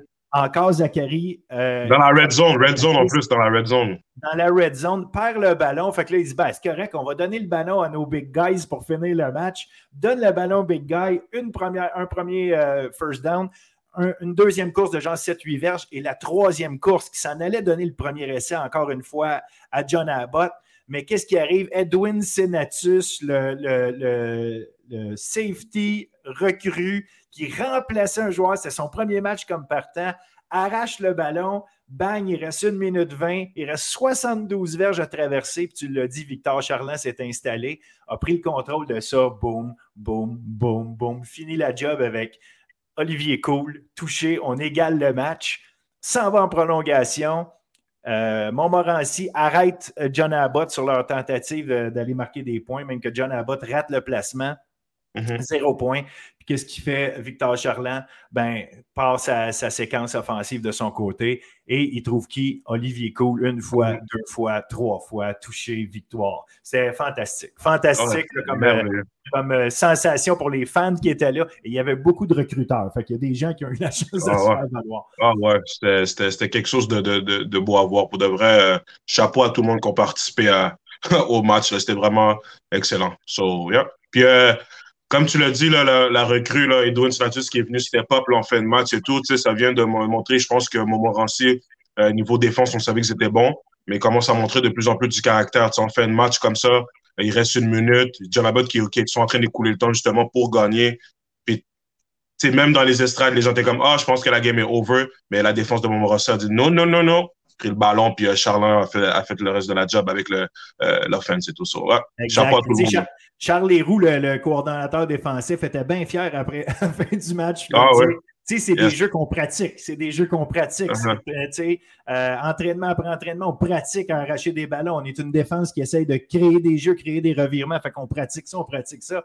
Fait qu'à la fin, quand ça marche dans un moment aussi clé, garde chapeau à eux. Mais tu sais, chapeau à, John Abbott aussi. Là, ce match-là fini en prolongation. C'est pas parce que John Abbott a mal joué, au contraire. Leur façon de contrôler le temps de possession avec le nombre de courses qu'ils ont faites, c'était vraiment intéressant à regarder. Puis euh, euh, on espère juste les revoir en éliminatoire une contre l'autre, ces deux équipes-là. Je comprends que ça veut dire qu'il y en a une des deux qui va perdre, mais en même temps, c'est tellement des, gros matchs. Puis tu le disais, hein, en Division 2, ça va être intéressant parce qu'il n'y a pas juste ces deux équipes-là. Euh, il y a Saint-Hyacinthe, il y a Sherbrooke, il y a Valleyfield aussi euh, qui, est dans le mix. Donc, euh, franchement, ça va être, ça va être des, bonnes, des bonnes éliminatoires. En fin de semaine, il y a Valleyfield a battu Édouard Montpetit 12-9. 12-9, c'est un match ultra défensif. Les deux, les deux défensives ont été excellentes. Fait que ça finit 12-9. Saint-Hyacinthe qui gagne 8-3 seulement contre Trois-Rivières. Ça, c'est un match plus bizarre, par exemple. Beaucoup, beaucoup d'erreurs. Euh, d'un côté comme de l'autre. Donc, euh, oui, c'était défensif, mais en même temps, euh, tu sais, plus de comédie d'erreur, des, placements ratés, quelque mm-hmm. chose comme ça qui se sont passés. Fait que un match plus décousu, si on veut, mais bon, l'équipe favorite Saint-Hyacinthe qui a gagné 8-3. Et Outaouais qui recevait Tedford. Outaouais s'est payé un fun avec une victoire de 42 à 1. Mm-hmm. Encore une fois, Jean-Christophe Roy, un, receveur de passe à surveiller, deux touchés dans le match. Euh, donc, je ne sais pas à quel point, parce que, tu sais, Outaouais, on se rappelle, ils ont failli causer la surprise contre Montmorency. Euh, donc, euh, est-ce que Outaouais, c'est une équipe qui va être à, surveiller d'ici la fin? C'est une équipe qui est capable de, causer des maux de tête à certaines équipes? On va me dire que Tedford, c'était pas la plus grosse opposition. Mais de l'autre mhm. côté, ils ont battu 42 à 1. Fait qu'à quelque part, ils ont, fait, ils ont fait du gros, gros travail. Vraiment de la, domination sérieuse. Fait que c'était intéressant de ce côté-là de voir que peut-être que Outaouais, c'est une équipe qui est capable de déranger les, gros, les grosses équipes. Yeah. Toujours parce que tu sais, ils vont en, éliminatoire, ils vont jouer contre la deuxième, mais dans le fond, les sixième et septième vont jouer contre la deuxième et troisième position. Ceux-ci sont capables de les déranger un peu, les déstabiliser un peu, là, les équipes et top dog et tout, ça va être intéressant et tout. c'est bon que, qu'ils puissent terminer la saison comme ça avec des victoires quand même assez convaincantes. Puis, il faut juste qu'ils continuent avec un bon boost d'énergie parce qu'en playoff, you never know. Puis, qu'est-ce qui est intéressant, c'est les équipes de 1 à 7 qui font les playoffs. So, les équipes qui sont dans le bas de l'échelon ont quand même une possibilité de faire quelque chose en playoff, mais ça va être à eux de bien, terminer la saison là, de leur côté. Absolument. Puis euh, je voulais juste mentionner, euh, je n'en avais pas parlé quand j'ai parlé de Saint-Hyacinthe. Xavier Roy, le porteur de ballon, 174 verges encore, ce gars-là, euh, oh. semaine après semaine, démontre que c'est un gros, gros, gros producteur de verges. Fait que c'est un gars qui va être surveillé parce que plus l'automne avance, qu'est-ce qui arrive? Ben, il fait plus froid. Quand il fait plus froid, on est mieux courir avec le ballon. Fait qu'avoir des gros jeux au sol, c'est vraiment important. Euh, mhm. D'ailleurs, Montmorency, c'est peut-être une, de ses faiblesses, le jeu au sol, depuis le début de l'année. Puis là, Tipalda s'était blessé dernier match. Ça va être intéressant de voir euh, jusqu'à quel point euh, l'attaque aérienne de Montmorency va être capable d'être efficace même quand il va faire froid. Ça, ah, je ne suis, pas inquiet de leur côté, mais ça va être, ça va être un gros challenge. Ça va être un gros challenge, effectivement. Absolument. Bon, euh, fait que oui, regarde, ça fait le tour de, cette semaine. La semaine prochaine, en fait, en fin de semaine prochaine, je vais, continuer à des deux parce qu'on était là-dedans. Mm-hmm. Le gros match, à mon avis, ça va être Sherbrooke contre John Abbott. Euh, Sherbrooke, la grosse défense dans Division 2 euh, jusqu'à maintenant. fait que, regarde, un bon, un bon challenge, assurément un bon match à surveiller. Montmorency va être à Tedford, Outaouais à Saint-Hyacinthe et Trois-Rivières qui va être à Édouard-Montpetit. Hein, on parlait mm. de, Outaouais qui pourrait peut-être déranger des équipes de tête. Euh, on verra. On verra. Ça, va être un, bon test pour voir de ce côté-là euh, qu'est-ce qu'il y a. Mm-hmm. D1. On reprend D1. Et là, je pense qu'en D1, on a euh, le match qu'on voulait peut-être voir. En fait, il y a deux gros matchs. Mais il y en a un en particulier. Grasset à Lennox. Moi, j'ai hâte de voir ça. Lennox qui vient de perdre contre, contre Vanier. Euh, donc, ça va être intéressant de voir euh, Grasset. Est-ce que Grasset est capable de déranger Lennox? Lennox, euh, bon, sa grosse défensive, évidemment, son gros jeu au sol. Fait que ça, ça va être à voir. Garneau contre Vanier. On va avoir Lévis contre Lionel Groux. Saint-Jean contre Notre-Dame. Et le match. Le match de l'année. Montréal à Limoilou. Là, dis-moi ce que tu penses de ça, comment tu, vois ça? C'est les Canadiens de Montréal contre les Nordiques de Québec. Oh, yeah. c'est c'est à ce point-là, c'est ça va être une grosse game. Euh, numéro un contre numéro deux, comme j'ai dit, la game, pour moi, elle a beaucoup de valeur parce que l'équipe, d'après moi, qui va gagner va avoir le, euh, un bye week là, pour la première semaine de playoff. Euh, mais ça va être une grosse game. Limoilou, j'ai entendu les échos comme quoi il y a beaucoup de gens qui disent Ah, Limoilou, on peut jouer contre des grosses équipes. Limoilou, on peut encore jouer contre les top dogs de la ligue. Puis je pense que Limoilou, je pense que ça s'est rendu jusqu'à Québec je pense que Limoilou, ils ont reçu le message. Puis on, a pu voir, tu sais, quand ils ont joué contre Bagné, moi, le 41 à 0, euh, je pense que c'est un message qu'on envoyait à la Ligue. C'est un message qu'on envoyait à la Ligue, c'est un message qu'on envoyait à Vanier. Puis je pense que euh, c'était pour dire à tout le monde qu'on est prêt. Tous ceux qui vont venir, qui vont qu'on va croiser dans le chemin, on va vous donner the real deal. So, du côté de Vieux-Montréal, euh, pour moi, ils jouent très bien. contre, ils ont joué contre des grosses équipes cette année. Vieux-Montréal, il y a eu une, une, cédule quand même assez dure, si je peux dire ça comme ça, en début de saison. Ben, je pense qu'ils ont bien fait. Là, maintenant, ça va être le vrai test contre euh, Limoilou. je suis vraiment, vraiment, vraiment euh, euh, excité de, de, de, voir qu'est-ce qui va se passer durant la game. je sais que le pre-game warm-up, ça va être l'intensité, l'énergie, on va le sentir dès le début du match. Puis je pense que les fans vont en avoir pour leur popcorn, là, comme on dit. Ah, absolument. Puis tu sais, regarde, tu l'as dit. Puis on est obligé de revenir là, à ce 41-0-là de Limoilou contre Vanier. Euh, Vanier s'est relevé après, puis il est allé battre Champlain-Lennox, c'est correct. Mais là, dans le cas de Limoilou, Limoilou l'a pris personnel, hein, le, fait d'avoir perdu l'année passée. Euh, ils, se sont préparés. C'est une grosse équipe. Vanier s'en venait chez eux. Ils ont dit Garde, chez nous, c'est pas vrai que Vanier va venir faire quoi que ce soit. Je comprends que c'est pas la même équipe, mais il y a un statement à faire. Puis tu l'as dit, le message a été envoyé à la Ligue. OK, parce que oui, il y a des murmures. Ah, comme tu disais tantôt, euh, Vanier, pas Vanier, mais Limoilou a battu qui à date? Mais, Limoilou démolit tout le monde de 1. Mhm. C'est pas juste. Puis il joue les équipes qui sont en avant d'eux. Et là, en allant faire ça, un 41-0 contre Vanier, ce que, ce que Vieux-Montréal n'a pas fait. Il n'a pas, il a pas gagné 41-0. Puis ça n'enlève rien à Vieux-Montréal du tout. Là, c'est pas ce que je dis, c'est juste vraiment, avant de dire, oh, ils n'ont pas battu personne. Ils ont, fait cet énoncé-là très fort. Ils étaient prêts, ils l'avaient pris personnel l'année passée. Les coachs les ont préparés. Il a dit écoutez, vous vous rappelez quand Vanier est venu courir autour de nous autres après, la victoire au bol d'or euh, Ça, c'est des affaires qui ont pris personnel, qui n'ont pas, qui euh, apprécié, qui se sont arrangés pour utiliser pour euh, motiver leur monde. Et même si je sais très bien que les gars de Vanier n'ont pas fait ça dans le but de venir les pas les humilier, mais les, les teaser ou les, les narguer, mm -hmm. que je cherche. Euh, ça reste que c'est arrivé, fait que tu, trouves tout ce que tu peux pour te motiver. Limoilou se disent non, ça c'est notre année, puis c'est pas vieux Montréal qui va venir mm sur notre terrain. Il y, a, il, y a, il y a, ça aussi. Limoilou, c'est la grosse équipe à Québec. Limoilou fait ses affaires chez eux en n'étant pas loud, si on veut. Ce n'est pas une équipe qui se promène partout en criant on est trop fort pour vous autres, on est trop fort pour vous autres. Ce n'est pas dans leur mentalité. Alors que les gars de Vieux-Montréal, c'est plus une équipe euh, avec, avec une mentalité de on, est hot, on est fort, puis ça intimide. C'est une équipe qui est habituée d'intimider avant le début du match. Hein? Fait que, il y a mm-hmm. de ça. Et ça reste une grosse équipe. Ma seule question, est-ce que tous les blessés, ou en tout cas la majorité des blessés, vont être revenus au jeu avec en, étant en bonne forme? C'est ma question par rapport à Vieux-Montréal contre, contre Limoilou. Si leurs blessés reviennent en assez bonne forme, on va avoir tout un match. Si ce n'est pas le cas, ça risque d'être plus dur.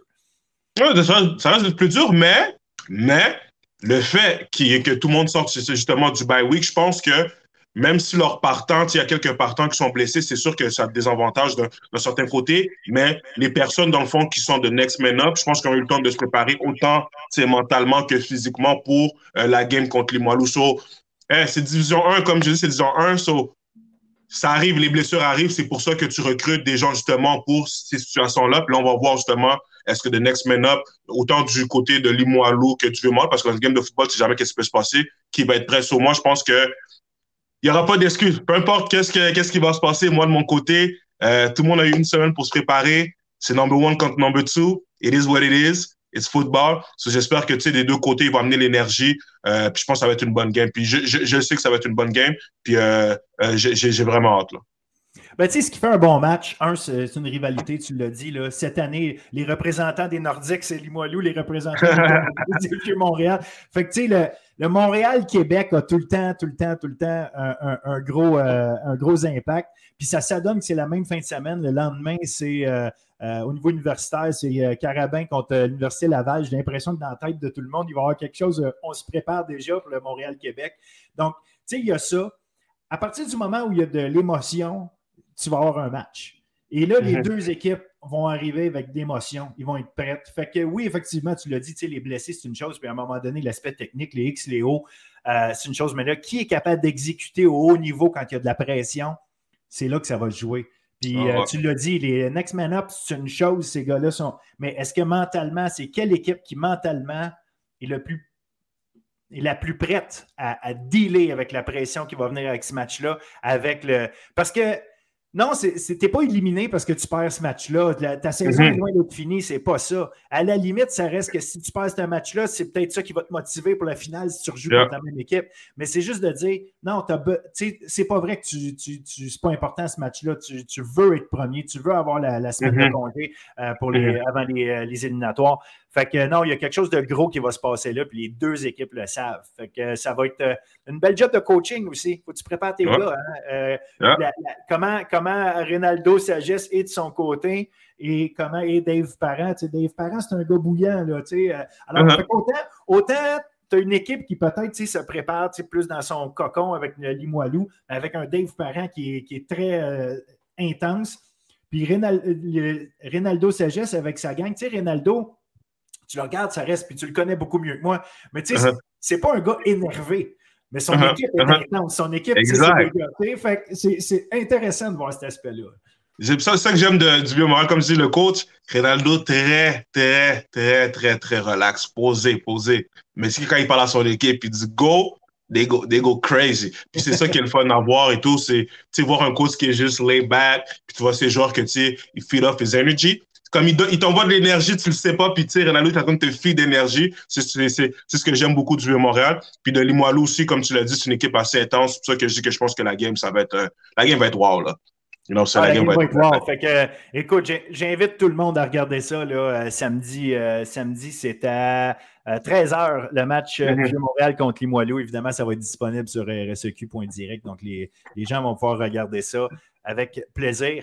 Euh, on parlait des deux tantôt. Ben, en fait, je ne sais pas si tu veux regarder. Tu sais, Grasset, Grasset euh, Champlain-Lennox, je ne sais pas s'il y a quelque chose à dire pour toi de ce côté-là, s'il y a quelque chose que tu t'attends. Ah, ça va être une. Tu sais, Champlain, comme on l'a dit, ils viennent de perdre contre Vanier. Euh, Grasset, eux, comme j'ai dit, eux, ils sont en mode il faut qu'ils gagnent, continuent à gagner pour euh, terminer le plus haut possible au niveau du classement. je pense que, comme tu as dit, ça va être la deuxième game à regarder. Ça va être quand même assez intéressant parce que des deux côtés, je pense que ça peut faire mal une défaite et tout. Ça va être intéressant de voir comment les deux entraîneurs vont se préparer pour ce, ce match-là. Exact, parce qu'une victoire de une victoire de, de, de, Grasset ferait en sorte que les deux équipes, Champlain-Lennox et Grasset, seraient à 4-3. Fait que non, il y a beaucoup, il y a encore beaucoup d'enjeux, des équipes à 3-3 des équipes à 4-2. Il y en a le fond, il y en a un, deux, trois, il y en a cinq. Euh, donc, euh, tu sais, c'est toutes des équipes qui vont se qualifier probablement pour les, euh, les, éliminatoires, mais dans quel ordre qui va aller jouer où. Donc, ça va être super intéressant de ce côté-là. En Détroit, en Détroit, section euh, sud-ouest, évidemment, on a Onsic qu'il faut surveiller. Onsic qui continue d'être dominant avec leur fiche de 5-0. Euh, sont à Drummondville, alors que Victoriaville est à Lanaudière, puis Champlain-Saint-Lambert à, Shawinigan.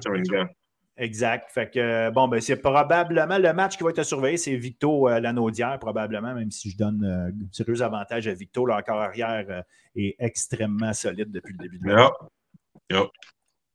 Puis en, Détroit, ben, nord-est, euh, on n'a pas d'affrontement. On n'a pas d'affrontement entre euh, Jonquière et Beauce-Appalaches cette semaine encore. Donc, euh, évidemment, ça va être plus. on, s'attend à savoir qui va gagner les, matchs. Mm. En fait, ben, en fait, Jonquière est en congé. Fait que tu as Rimouski contre la Pocatière. Euh, les deux équipes qui vont se battre pour euh, la place, une place en, éliminatoire, Rimouski puis la Pocatière. La Pocatière est 1-5, Rimouski 0-6, donc euh, qui va avoir la dernière place entre ces deux-là. Donc ça, ça peut être intéressant évidemment là-dessus. Puis Beauce-Appalaches qui reçoit Chicoutimi. je ne m'attends pas de surprise de ce côté-là. Beauce-Appalaches mm-hmm. qui est, vraiment 227 points pour en 5 matchs, puis en a encore seulement 25. Fait que ça, vous donne une petite idée de, quel genre d'équipe c'est. De toute façon, tu en as déjà parlé dans les dernières semaines, euh, c'est en éliminatoire qu'on va voir euh, exact. comment ça se compare tout ça? On, va voir l'éliminatoire là, parce que là, ça, comme j'ai dit, Bossapala, Jonca, deux, deux très bonnes équipes, mais là, c'est. Puis, c'est ce qui est aussi un peu, euh, juste faire une petite parenthèse, tu sais, quand tu as, des saisons comme ça, que tu sais que tu sais chaque game, ben, quand je dis que tu sais ce que tu as l'avantage à chaque game, tu sais, de gagner des games, tu sais, des 50-0, 50 à chaque game comme ça. Il faut juste faire attention que ton équipe, tes joueurs ne s'endorment pas. Parce que des fois, quand c'est tu t'endors, tu t'endors, après là, les playoffs arrivent du jour au lendemain, dans le froid, comme ça, quand une équipe d'une autre, de l'autre section qui sont un peu plus préparés et tout. C'est juste de faire attention, mais je pense pas que. C'était juste une petite parenthèse, je pense pas que les coachs euh, endorment leurs joueurs et tout. Je pense que les joueurs, euh, ils sont toujours euh, éveillés, si je peux dire ça comme ça, pour chaque semaine et tout. Mais c'est juste un petit truc que les joueurs doivent faire attention, là, pas s'endormir sur ton talent là, à cause que vous gagnez là, des 50-0 contre les autres équipes. Là. Parce que les playoffs, ça va arriver vite, puis c'est do or comme on dit. Tu gagnes, tu passes, tu perds, tu rentres à la maison. ah, absolument, exactement. Fait que tu as, as une saison parfaite. Si tu perds en demi-finale, boum, on pas exact. exact. So, yeah. Good. Fait qu'écoute, euh, je te souhaite euh, beaucoup de plaisir à regarder tout ça euh, en fin de semaine. Il y a quand même il y a, du bon football un peu partout. Puis aux uh-huh. gens qui nous écoutent, mais trouver un terrain, trouver un endroit où aller voir du, du football, que ce soit collégial, on parle de collégial, mais il y a du bon football juvénile aussi qui se joue un peu partout. Fait que mhm. si ce n'est pas, du collégial, trouvez-vous une place. Il y a vraiment du bon football. Il y a, du football partout, guys. Il y a du football partout. Autant, comme on a dit, juvénile, collégial, universitaire. Euh, euh, il, y a, de tout. Euh, à chaque week-end, on peut faut en profiter, guys, regarder du football, encourager nos jeunes et tout. Puis, let's go. Yes, sir. Fait que, écoute, merci encore. Puis, on, on se reparle la semaine prochaine, mon cher. Yes, sir. Salut.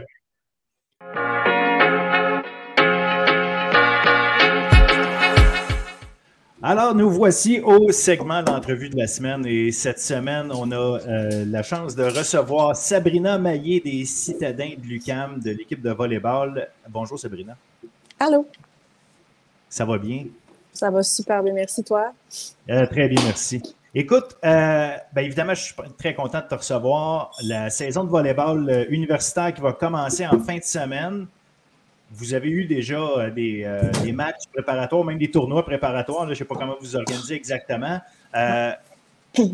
comment ça se passe en ce moment? Comment, c'est quoi le, feeling déjà? ben, ça s'est super bien passé. Euh, pour vrai, là, on a pu. Euh, tu sais, ça faisait longtemps qu'on n'avait pas eu euh, des tournois préparatoires comme ça pour commencer une saison. Fait que ça a vraiment fait du bien de pouvoir donner du temps de jeu, de voir des belles choses aussi de, de, plein de joueurs. Et ça nous a bien préparé aussi, je pense, de découvrir justement ce qu'on faisait bien, puis qu'est-ce qu'on avait à travailler. Fait que, ouais, ça s'est super bien passé, puis on a pu travailler beaucoup de choses. Tu sais, que les coachs, il y avait plusieurs euh, idées en tête. Puis je pense que ces deux tournois-là ont, concrétisé un peu euh, les attentes qu'on avait. Puis ben, ça nous part sur euh, un bon pied, je pense, pour la saison. Pour ceux qui ne te connaissent pas, ben, Sabrina Maillé, deux fois première équipe d'étoiles. tu as été recrue de l'année en 2018, je pense, si je fais. C'est ça. deux fois première équipe d'étoiles. Écoute, si, je veux résumer, en fait, c'est même euh, deuxième du RSEQ l'année passée pour les attaques marquantes par match, deuxième pour les points par match, dans le top 10 pour les as par match, quatrième pour les euh, récupérations défensives. Bref, une joueuse très complète. Euh, cette année, est-ce que c'est ta dernière ou ta quatrième? Je suis tout le temps un peu perdu avec la, COVID. Qu'est-ce que ça donne pour toi si c'est ta dernière saison? non. Il va t'en rester une autre. heureusement ou malheureusement, c'est, euh, il m'en reste une encore l'année, euh, l'année prochaine. Je suis à ma quatrième année d'éligibilité. Fait que je suis, je suis vraiment contente qu'il me reste deux ans. Euh, je vais pouvoir encore plus travailler fort pour le voler puis vivre encore de ma passion. Là. j'aime vraiment ça. Fait que, ouais, il me reste encore deux ans. pourquoi tu dis heureusement ou malheureusement? Dans le fond, c'est, c'est positif dans un sens? Oui, ben, tu sais, il y en a des fois qui viennent me voir, puis sont comme, ah, il te reste combien de temps? Fait que là, je suis comme, ah, ben, il me reste année, puis sont comme, ah, OK, mais tu sais, je pense que c'est pour la même chose pour plusieurs autres joueuses euh, de mon âge. Euh, tu sais, qu'on on va être encore plus vieille. Fait que je pense que, tu sais, il y a beaucoup de, d'excellentes joueuses de mon âge aussi dans la ligue. Fait que ça fait que c'est le fun euh, d'avoir du challenge aussi longtemps. Fait que c'est plus pour ça. Excellent. Puis là, euh, bon, l'année passée, ça a été une grosse saison quand même. Euh, si on revient un peu là-dessus, vous finissez 8-4, mais je pense que c'est ça. Il y a deux équipes à 8-4, il y a deux équipes à 9-3. Vous vous retrouvez en demi-finale contre McGill. Euh, donc, ça a été une excellente saison. C'était la dernière de Gabriel Archambault. il y avait quelque chose de spécial, dans le fond, avec, avec cette équipe-là, même si vous n'avez pas réussi, évidemment, à vous rendre jusqu'en finale ou même la gagner. Qu'est-ce que vous êtes capable d'amener de l'année passée puis, euh, pour, euh, pour cette année? Qu'est-ce qui, qu'est-ce, qui, qu'est-ce qui vous allez être capable de transposer de là? Euh, ben, je pense que on avait vraiment, on avait vraiment une équipe jeune l'année passée avec extrêmement beaucoup de recrues. Puis l'avantage de ça, c'est qu'il y a beaucoup de recrues de l'année passée qui ont touché au terrain, qui ont pris de l'expérience, qui savent c'est quoi une saison de volley, c'est quoi des playoffs. Fait je pense que ça nous avantage vraiment beaucoup on a vraiment beaucoup de profondeur dans notre équipe, puis tout le monde peut euh, contribuer euh, sur le terrain, peu importe c'est quoi le rôle. Fait je pense que c'est vraiment un de nos avantages, c'est qu'avec la quantité phénoménale de recrues qu'on avait l'année passée, ça fait que ben, cette année, on a une quantité phénoménale de filles qui peuvent embarquer sur le court puis faire une différence. Fait que je pense que c'est ça qu'on transpose un peu de l'année passée. Puis, euh, ben, Gab ça a été une personne incroyable pour montrer l'exemple. Puis, je pense que y a beaucoup de personnes qui ont pu bénéficier de ça. Puis ça se transmet aussi euh, cette année. Ça paraît. Puis euh, évidemment, il y a des, nouvelles joueuses aussi. Là. Euh, c'est dur de passer sous silence l'arrivée d'une fille comme Annika Pinault, qui a été tellement excellente l'année passée au niveau collégial de Division 1 à Édouard Montpetit. Elle arrive. justement, est-ce que cette, cette cette culture-là qui a été établie à, l'UCAM, euh, comment, comment, euh, comment vous êtes capable justement d'intégrer plus facilement peut-être des joueurs étoiles comme elle euh, dans votre culture versus s'adapter à des joueurs étoiles, ce qui se faisait peut-être, c'était peut-être plus ça qui se passait avant? Ben, je pense que une joueuse étoile comme Annika, ben, c'est déjà une personne qui avait un extrêmement bon leadership dans son équipe. Puis c'est, elle sait comment être une bonne coéquipière. Puis justement, ben, je pense qu'elle transmet aussi cette année. Elle a, a vraiment un bon leadership. Puis c'est pas parce que c'est une première année qu'elle a moins le droit euh, d'avoir, euh, de, de, dire son opinion ou de, d'un moment donné se fâcher si jamais il y a quelque chose. Je pense que tout le monde a une voix euh, dans l'équipe. Puis ben, c'est pas parce que t'es pas une, une All-Star, c'est pas parce que tu es une All-Star. Tu comme elle est rentrée là comme une excellente coéquipière, elle a, fait sa job en pratique, puis elle a assez comme adhéré à une culture d'équipe, puis c'est elle aussi, elle, a, elle contribue. fait que c'est le fun de, de, voir ça. Et puis, si je reviens un peu, parce que là, euh, sur du coq à dans le temps, mais il reste que, euh, bon, après la saison passée où euh, le, hype était très élevé, vraiment, les, les, c'était, une bonne saison de volleyball, on va se le dire, l'an passé. Puis ça a été mhm. spécial aussi du fait que, oui, il y a eu des arrêts de jeu à cause de la COVID, mais ça a fait aussi qu'une équipe comme les Carabins de l'Université de Montréal, qui, était une équipe à battre, si on veut, ne font, pas les, ne font pas les éliminatoires pour la première fois depuis je ne sais pas combien de temps. Puis, donc, vous autres, quand, vous tombez dans la, off-season ou quoi, est-ce que est-ce que c'est un hype qui. Est-ce que ça, descend beaucoup l'atmosphère? Vous êtes capable de. Tu sais, je parlais de transposer la culture, mais est-ce que vous êtes capable de transporter le, momentum ou en tout cas l'énergie qu'il y avait de la fin de la saison de l'année passée euh, à cette année où c'est vraiment OK, on recommence à zéro, c'est une nouvelle saison, puis il faut, tout rebâtir?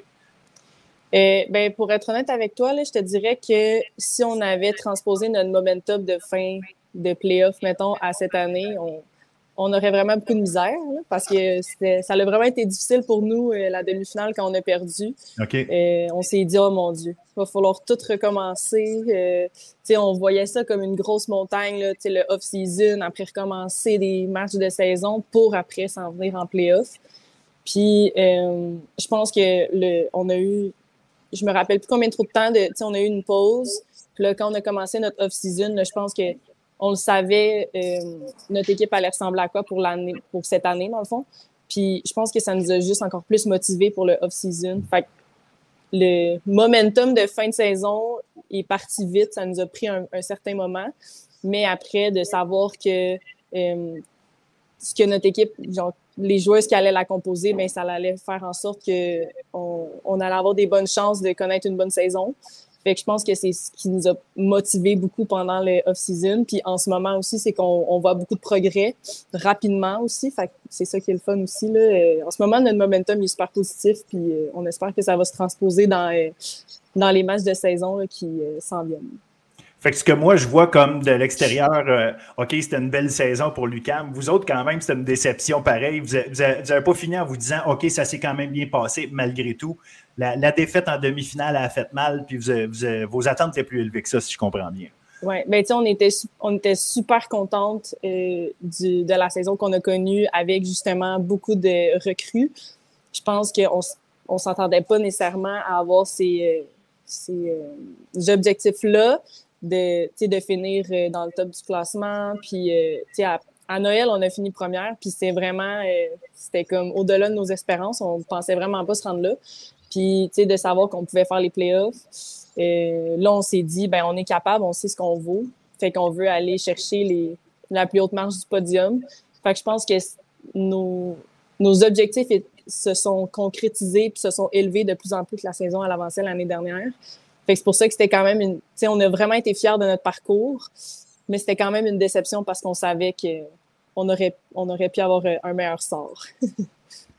Puis pour toi, ça s'est concrétisé comment ton off-season? Je sais que tu m'as déjà dit que tu n'étais pas une, une tripeuse de beach volleyball. Donc, euh, euh, ça ressemblait à quoi pour, pour toi personnellement, ta, saison morte et ton, ton entraînement ou te, te garder, te préparer pour cette année? Euh, ben, j'ai vraiment focusé sur euh, la musculation. Euh, ça fait quelques années là, que je m'investis vraiment, vraiment beaucoup en muscu pendant l'été pour justement améliorer toutes sortes de skills ou whatever. Puis cet, cet été, c'était vraiment, mon focus était vraiment sur mon haut du corps, sur de devenir plus forte, d'avoir une meilleure épaule aussi. Donc, tu sais, de vraiment frapper plus fort, puis tout.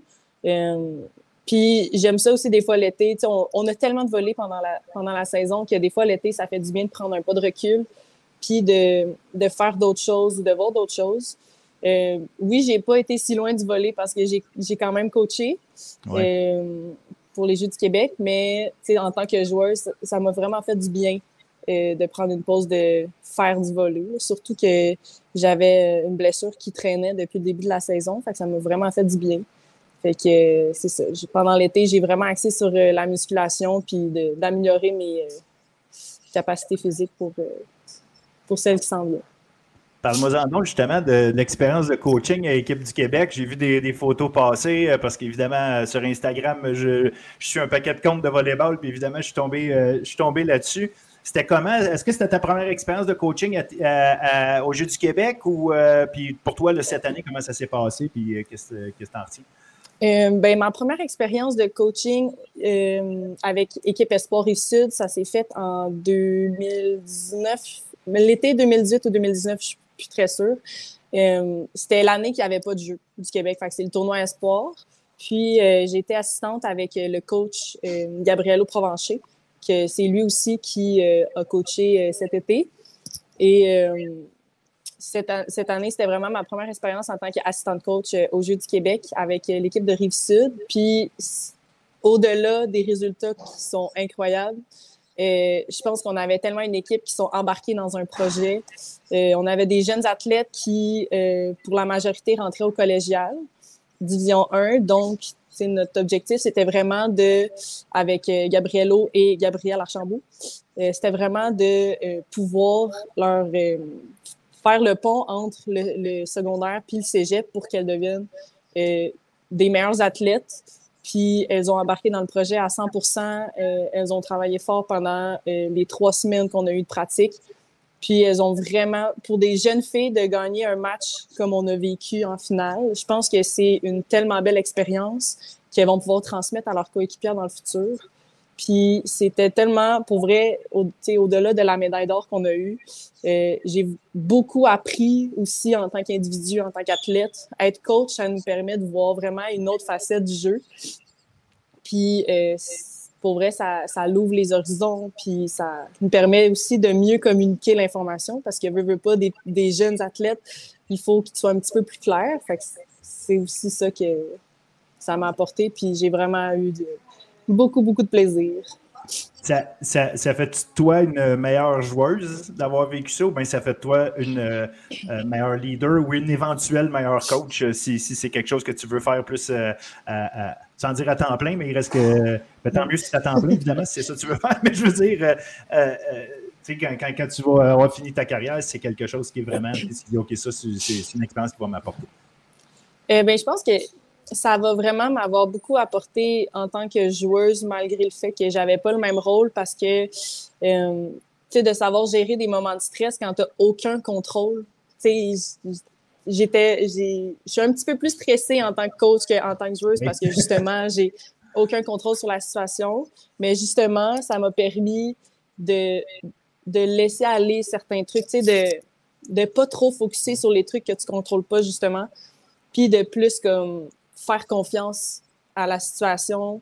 Euh, il y a beaucoup de choses quand on en, tant que joueuse qu'on ne contrôle pas, puis c'est vraiment facile de s'attarder aux trucs qu'on ne contrôle pas, puis de, de s'ensevelir en dessous de ça, puis que notre mental descende un peu.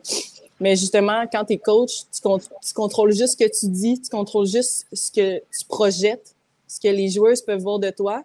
Puis euh, c'est quelque chose qui est important aussi en tant que joueuse de justement euh, de projeter la bonne chose pour tes coéquipières, pour tes coachs. Puis euh, ça m'a vraiment beaucoup aidé cette expérience-là euh, cet été. Ah, c'est vraiment intéressant, mais c'est un fait, effectivement, comme, comme coach ou ne serait-ce que comme joueur blessé, les premières fois qu'on est sur un banc et qu'on ne peut pas rien faire, c'est souvent plus stressant en fait que, que d'être sur le jeu. Parce que, comme tu dis, tu peux juste crier, encourager, mais tu n'as aucun contrôle. C'est vraiment intéressant comment tu amènes ça. Là, euh, pour la partie que tu vas avoir plus de contrôle, c'est-à-dire cette saison, c'est quoi tes, attentes euh, personnelles de un? Est-ce que, est que, est que tu te fixes des objectifs personnels avant le début de saison? Puis ça peut être autant statistique que, des façons de faire. Est-ce que, est que tu t'en donnes ou simplement, regarde, on va jouer, on va avoir du fun, puis on verra ce que ça va donner? Euh, ben oui, je me fixe des objectifs, mais j'essaie pas trop qu'ils soient vraiment comme restrictifs, tu sais, de, de pouvoir comme appliquer un, objectif vraiment à la lettre. Je suis pas vraiment, euh, tu sais, mettons, je vais pas me faire un objectif à chaque semaine ou à chaque match ou, tu sais, ça va plus être euh, qu'est-ce que je veux apporter comme coéquipière, ce que je veux, ce que, ce que je veux être capable de reproduire le plus souvent possible. Souvent, sais, c'est sûr qu'individuellement, j'ai des objectifs, pas nécessairement de statistiques parce que justement, encore là, tu sais, tu peux pas contrôler tes statistiques ou de la journée que tu vas jouer, tu sais tu beau vouloir donner ton 100 tu n'arrives pas à 100% à chaque jour. Peut-être que ton 100% une journée, mais ça l'équivaut à 50% de l'autre. Fait de toujours donner quand même le meilleur de soi malgré le fait que tu peux pas toujours être euh, à ton meilleur. Euh, mais oui, je me fixe des objectifs un petit peu plus euh, personnels ou un petit peu plus tactique ou mental aussi, ce qui m'aide. Mais je focus beaucoup plus sur l'objectif d'équipe, vu que on est un sport d'équipe. Fait je me, je, me, je veux que mes objectifs individuels que je fais après soient vraiment en ligne avec notre objectif d'équipe. qui est quand même assez élevé là, cette année. Donc, euh, Ça ressemble à quoi justement l'objectif d'équipe cette année? Ben, cette année, on a la chance d'avoir. Euh, ben, ici, il y a deux équipes qui vont se rendre au championnat canadien là, euh, féminine. Puis euh, c'est sûr qu'on aimerait ça avoir notre place sur la plus haute marche du podium provincial et avoir un podium canadien. C'est notre objectif qui est élevé, mais je pense réalisable. Le, le, le, Canadien, justement, puis l'idée, c'est pas de t'amener à. Tu peux pas le savoir si vous allez être là, mais n'empêche, la, la la perception qu'on peut avoir, c'est que les équipes québécoises, quand ils arrivent sur la scène euh, nationale, c'est difficile, on dirait, d'accoter les, les, les, plus hauts niveaux. On dirait, tu sais, bon, OK, quatrième, ça se peut, troisième, ça se peut, mais encore là, troisième, c'est presque. Parce qu'on a vu euh, McGill l'an passé qui ont été extrêmement solides. Ils ont fini la saison en grosse, grosse force. Ils se sont retrouvés là, puis ils jouaient pas mal, là. Mais on, on, avait l'impression, de OK, là, il y a un autre niveau euh, ailleurs au Canada. Euh, c'est perçu comme comment pour vous autres? Est-ce que c'est. Ben, si on fait bien au championnat canadien, on fera bien, mais on le sait qu'on est moins forte ou euh, comment, comment vous voyez ça? Eh ben, moi, je pense qu'on voit vraiment ça. on a beaucoup de filles dans l'équipe qui ont, qui ont vécu des championnats canadiens collégiales, collégiaux. Puis, on le sait qu'on ce qu'il faut pour performer au championnat canadien. Euh, on, comme on dit souvent ça, mais on veut pas aller là en touriste. On veut pas être là pour ah, c'est une expérience. Et nous, on, on je pense que c'est comme ça pour la majorité des équipes de d'aller là puis de performer. Euh, cette année, on a eu la chance d'accueillir euh, l'équipe d'Alberta euh, à notre tournoi à l'UQAM. Puis ça nous a vraiment permis de, de réaliser qu'on n'est vraiment pas si loin que ça. Euh, c'était à, à, quelques, à quelques petits points près. Là, c'est, euh, c'est vraiment minime. Là, je pense, euh, oui, c'est le début de la saison. Eux aussi ont une nouvelle équipe, mais je pense que on est capable d'atteindre ce niveau-là au championnat canadien, puis ne pas faire comme ah ben le Québec va encore être un peu plus faible. Je pense que notre but justement c'est d'avoir un podium canadien parce qu'on sait qu'on est capable d'accoter les autres équipes. Puis on travaille fort pour ça depuis le début de la saison. Fait que, puis on n'a pas cette mentalité-là non plus, c'est de faire, euh, de faire comme, ah, ben, on est au Québec, fait ça se peut qu'on soit moins forte. On a beaucoup travaillé là-dessus là, dans les deux dernières, les trois dernières semaines de, d'arrêter de voir les équipes de haut, puis de juste jouer, jouer ton volet, puis d'apprendre justement de, des équipes qui peuvent être plus fortes que toi. Parce que je pense que déjà, une fois que tu vois l'équipe de haut, mais c'est, ça te désavantage déjà je pense que c'est ça notre avantage aussi cette année, c'est qu'on on le sait qu'on veut notre place, on sait qu'on veut euh, performer, mais on travaille aussi pour ça.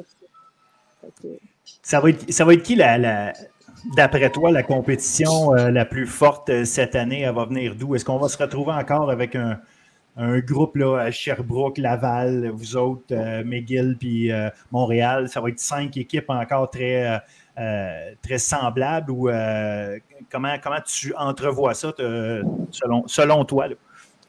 C'est vraiment difficile à dire parce qu'on n'a pas. Tu sais, on entend, mettons, des choses, on voit des choses. Euh, puis on n'a pas tant joué contre une contre l'autre pendant les pré-saisons. Puis il y a beaucoup d'équipes qui ont changé, il y a beaucoup de joueurs qui jouent, qui jouent plus. Fait je pense qu'il y a eu beaucoup de changements. Euh, mais je pense que ça va vraiment être intéressant cette année. Je pense que tout le monde, encore une fois, serait capable de battre tout le monde. Euh, une équipe qui nous a qui nous a quand même ben, impressionné dans le sens qu'on voit vraiment que son, leur calibre est vraiment plus élevé puis que ça va vraiment être le fun euh, de jouer contre eux, c'est Ottawa. Euh, pour vrai, ils ont des joueuses vraiment incroyables, puis ils ont vraiment l'air d'avoir du fun quand elles jouent. Euh, ils ont une belle cohésion, puis je pense que ça va encore, le, encore lever le, niveau de la ligue d'un cran avec, euh, avec cette équipe-là qui, cette année, là, vont vraiment être solides. Je pense que c'est une équipe qui, qui vont faire des surprises, je pense. OK, fait que ça fait une équipe de plus dans le, dans, le lot qui va être à battre. Fait que ça va être ça va être une approche quand même assez, euh, comme tu dis, ça va prendre une approche mentale, disons, solide, là, parce que si toutes les équipes ont une force à un moment donné, c'est comme tu disais tantôt, euh, euh, gérer les situations de match, gérer les situations de stress, comment, comment réagir à ça, puis c'est ce qui va risque de faire la plus grosse différence. Puis c'est le fun parce que, tu sais, ça va être à chaque match, il va falloir que tu donnes ton 100 puis que tu fasses tout en ton pouvoir pour justement sortir la, la meilleure performance. Tu sais, avant, c'était bon, ben on arrive contre les Carabins, puis euh, ben, on essaye de gagner au moins un set, mais c'est plus comme ça. Toutes les équipes sont super. Euh, il y a beaucoup, beaucoup de talent dans toutes les équipes. Ça fait que le niveau de la ligue euh, est vraiment plus, plus élevé. Puis ça met vraiment plus de challenge puis de fun aussi à, la saison. Excellent. on parlait tantôt de, de, Gabriel Archambault, vite, vite, glisser son nom est partie jouer en, Europe. Elle a réussi à se trouver un contrat professionnel en, Europe. Est-ce que toi, personnellement, c'est quelque chose que tu as envie de faire euh, dans deux ans? Est-ce que c'est quelque chose que tu vas regarder? Ou pour toi, euh, il reste deux saisons à jouer au volleyball, puis après ça, ben, ce sera peut-être du senior ou quelque chose, mais ça va se passer ici. Comment tu entrevois ça?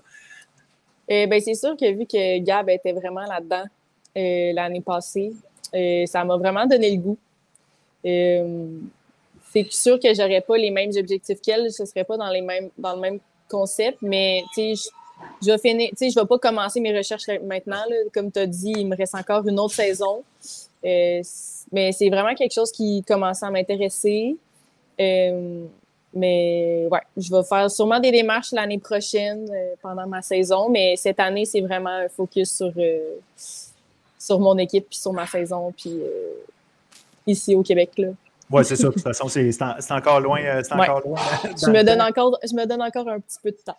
Non, mais ça, c'est correct. C'est juste que je me demandais euh, justement à quel point le fait d'avoir vu une coéquipière très proche euh, faire ce, ce, step-là, passer, passer au niveau pro, est-ce que tu dis, tu sais, des fois, ça, en plus, ça se passe en Europe, ça se passe pas vraiment en Amérique du Nord, ce genre de choses-là. Mm-hmm.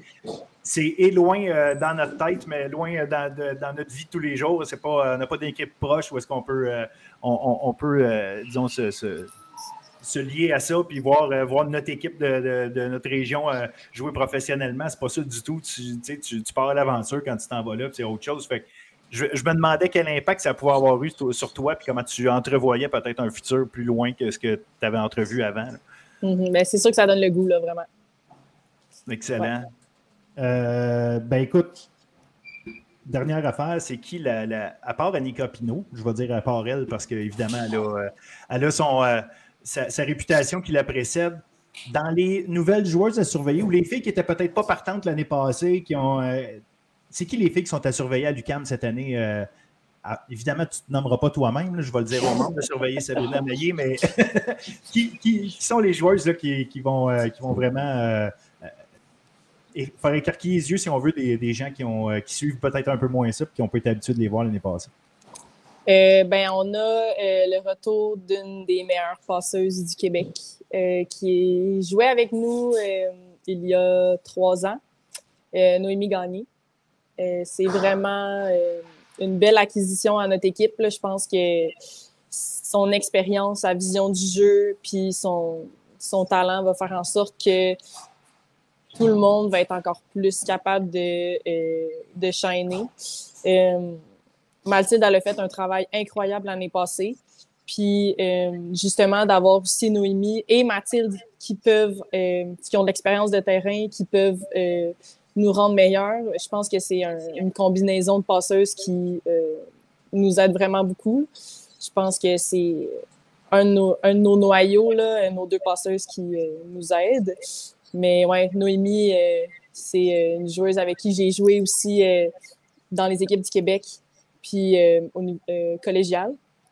Puis euh, c'est vraiment, euh, c'est vraiment toute qu'une joueuse. Je pense que les équipes ne pourront pas la négliger. Excellent. Ben, j'ai vraiment, vraiment hâte de voir ça. Euh, bon, ben, je le répète, dans le fond, votre saison commence en fin de semaine, puis vous recevez justement Ottawa, une équipe que tu, tu te tu as dit qu'il fallait, fallait surveiller cette année, qui vont être euh, meilleurs que les, dernières années. Donc, euh, écoute, ça commence à l'UCAM, c'est vendredi à 18h. les gens qui veulent aller voir ça, ça vaut vraiment la peine. Sinon, c'est généralement euh, web diffusé vos matchs. Fait que il y, a moyen de vous regarder aller. Sabrina Maillé, je te remercie infiniment. c'est vraiment apprécié que tu aies pris le temps de, de nous parler. Puis, regarde, évidemment, je, vais vous suivre toute la saison. D'habitude, je ne le dis pas parce que je ne suis pas supposé, mais étant donné que je suis un ancien du CAM, il y a un petit, euh, petit fond de moi qui Donc, euh, voilà. Fait que, écoute, merci encore, puis euh, au grand plaisir et surtout, une excellente saison. Merci à toi pour l'invitation, ça me fait vraiment plaisir. Merci beaucoup. Bye, à la prochaine. Bye bye. Ça y est, c'est ce qui met fin à notre huitième, déjà la huitième édition du podcast Bulletin sportif. Je vous laisse en vous partageant mes suggestions d'événements et de matchs à aller voir en fin de semaine ou à visionner sur les différentes plateformes de web diffusion. On vient de parler de volley universitaire avec Sabrina Maillé. En plus du match Ottawa-UCAM de vendredi, euh, il y a les Carabins, les Carabins de l'Université de Montréal euh, qui ont deux gros matchs, autant chez les hommes que chez les femmes. Euh, vendredi, en fait, c'est euh, contre Laval et dimanche contre Sherbrooke. Donc, des, gros affrontements euh, carabins euh, rouge et or et carabins vert et or, autant chez les femmes que chez les hommes, vendredi et dimanche. Deux programmes doubles qui vont être très intéressants à suivre. Début de saison, pas seulement au volleyball, début de saison au hockey universitaire. Alors, suivez ce qui se passe de ce côté-là. Hockey universitaire, allez voir sur le site du RSEQ pour les femmes. Chez les hommes, n'oubliez pas, les hommes, euh, c'est euh, avec la, conférence ontarienne qu'on joue les trois équipes masculines. Rappel, si vous ne le euh, vous n'en souveniez pas, un mot difficile à dire, si vous ne vous en souvenez pas, les champions en titre chez les hommes sont les Patriotes de l'UQTR. Et quand je dis champion en titre, je parle de champion en titre canadien les Patriotes de l'UQTR chez les hommes et chez les femmes, les Stingers de Concordia. Donc, ça va être vraiment intéressant de les suivre tout au long de l'année, ces euh, équipes-là, autant chez les hommes que chez les femmes. Et début de saison aussi au basket collégial, quand on vous dit que ça, euh, s'accumule, les sports et les, événements qui vont être à suivre. Donc, je vous dis aussi, début de saison, basket collégial, euh, champion en titre chez les hommes au niveau provincial, c'est les filons de Tedford chez les femmes. Euh, les Cavaliers de Champlain-Saint-Lambert. Si vous voulez vous plonger dedans comme il faut en fin de semaine, vendredi soir, programme double, Dawson, Vanier, les femmes, les hommes, vendredi soir. C'est vraiment, là, vous voulez du basket collégial, euh, allez vous installer dans un gymnase à Vanier puis allez regarder deux matchs de suite qui devraient vous en mettre euh, plein la vue dès le début de la saison. un bon, bon, bon euh, programme euh, qui va, se, dérouler vendredi soir. Donc, je répète, Dawson contre Vanier. Il y a également Tedford contre Brébeuf chez les hommes. Ça, ça va être intéressant aussi vendredi soir. Autre chose à surveiller pour les saisons qui sont, elles, déjà en, mouvement, en action, en activité. Euh, football juvénile D1, Charlemagne contre Séminaire Saint-François. Charlemagne, seule équipe invaincue. Encore Séminaire Saint-François qui a subi sa première défaite. Euh, à suivre donc en D2 également, l'Académie des Estacades contre Dalbevio et Collège Laval contre l'école secondaire Roger Comtois. Deux matchs importants pour le classement.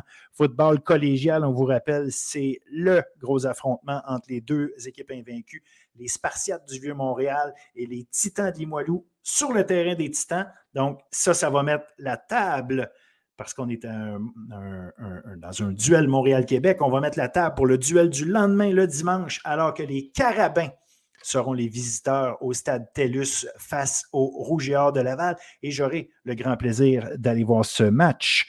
Sur place, hockey collégial féminin. J'attire votre attention sur le match de dimanche après-midi, Limoilou contre Champlain-Lennoxville. Si une équipe peut euh, peut-être euh, enfin je dis enfin, tant, mieux, pour elle si elle réussit, tant, tant mieux pour euh, Champlain-Lennoxville si elle reste euh, invaincue. Mais bref, si une équipe peut peut-être aller euh, vaincre Champlain-Lennoxville pour une première fois cette saison, les Titans de Limoilou sont les bonnes clientes pour ça. Chez les hommes, Alma contre Champlain-Lennoxville dimanche à midi et demi et Saint-Hyacinthe dimanche aussi. Saint-Hyacinthe est à Saint-Laurent pour y affronter les Patriotes. Ça, ça aussi, c'est deux beaux matchs à Gardez peut-être en tête si vous êtes intéressé par le hockey collégial, soccer collégial féminin et masculin.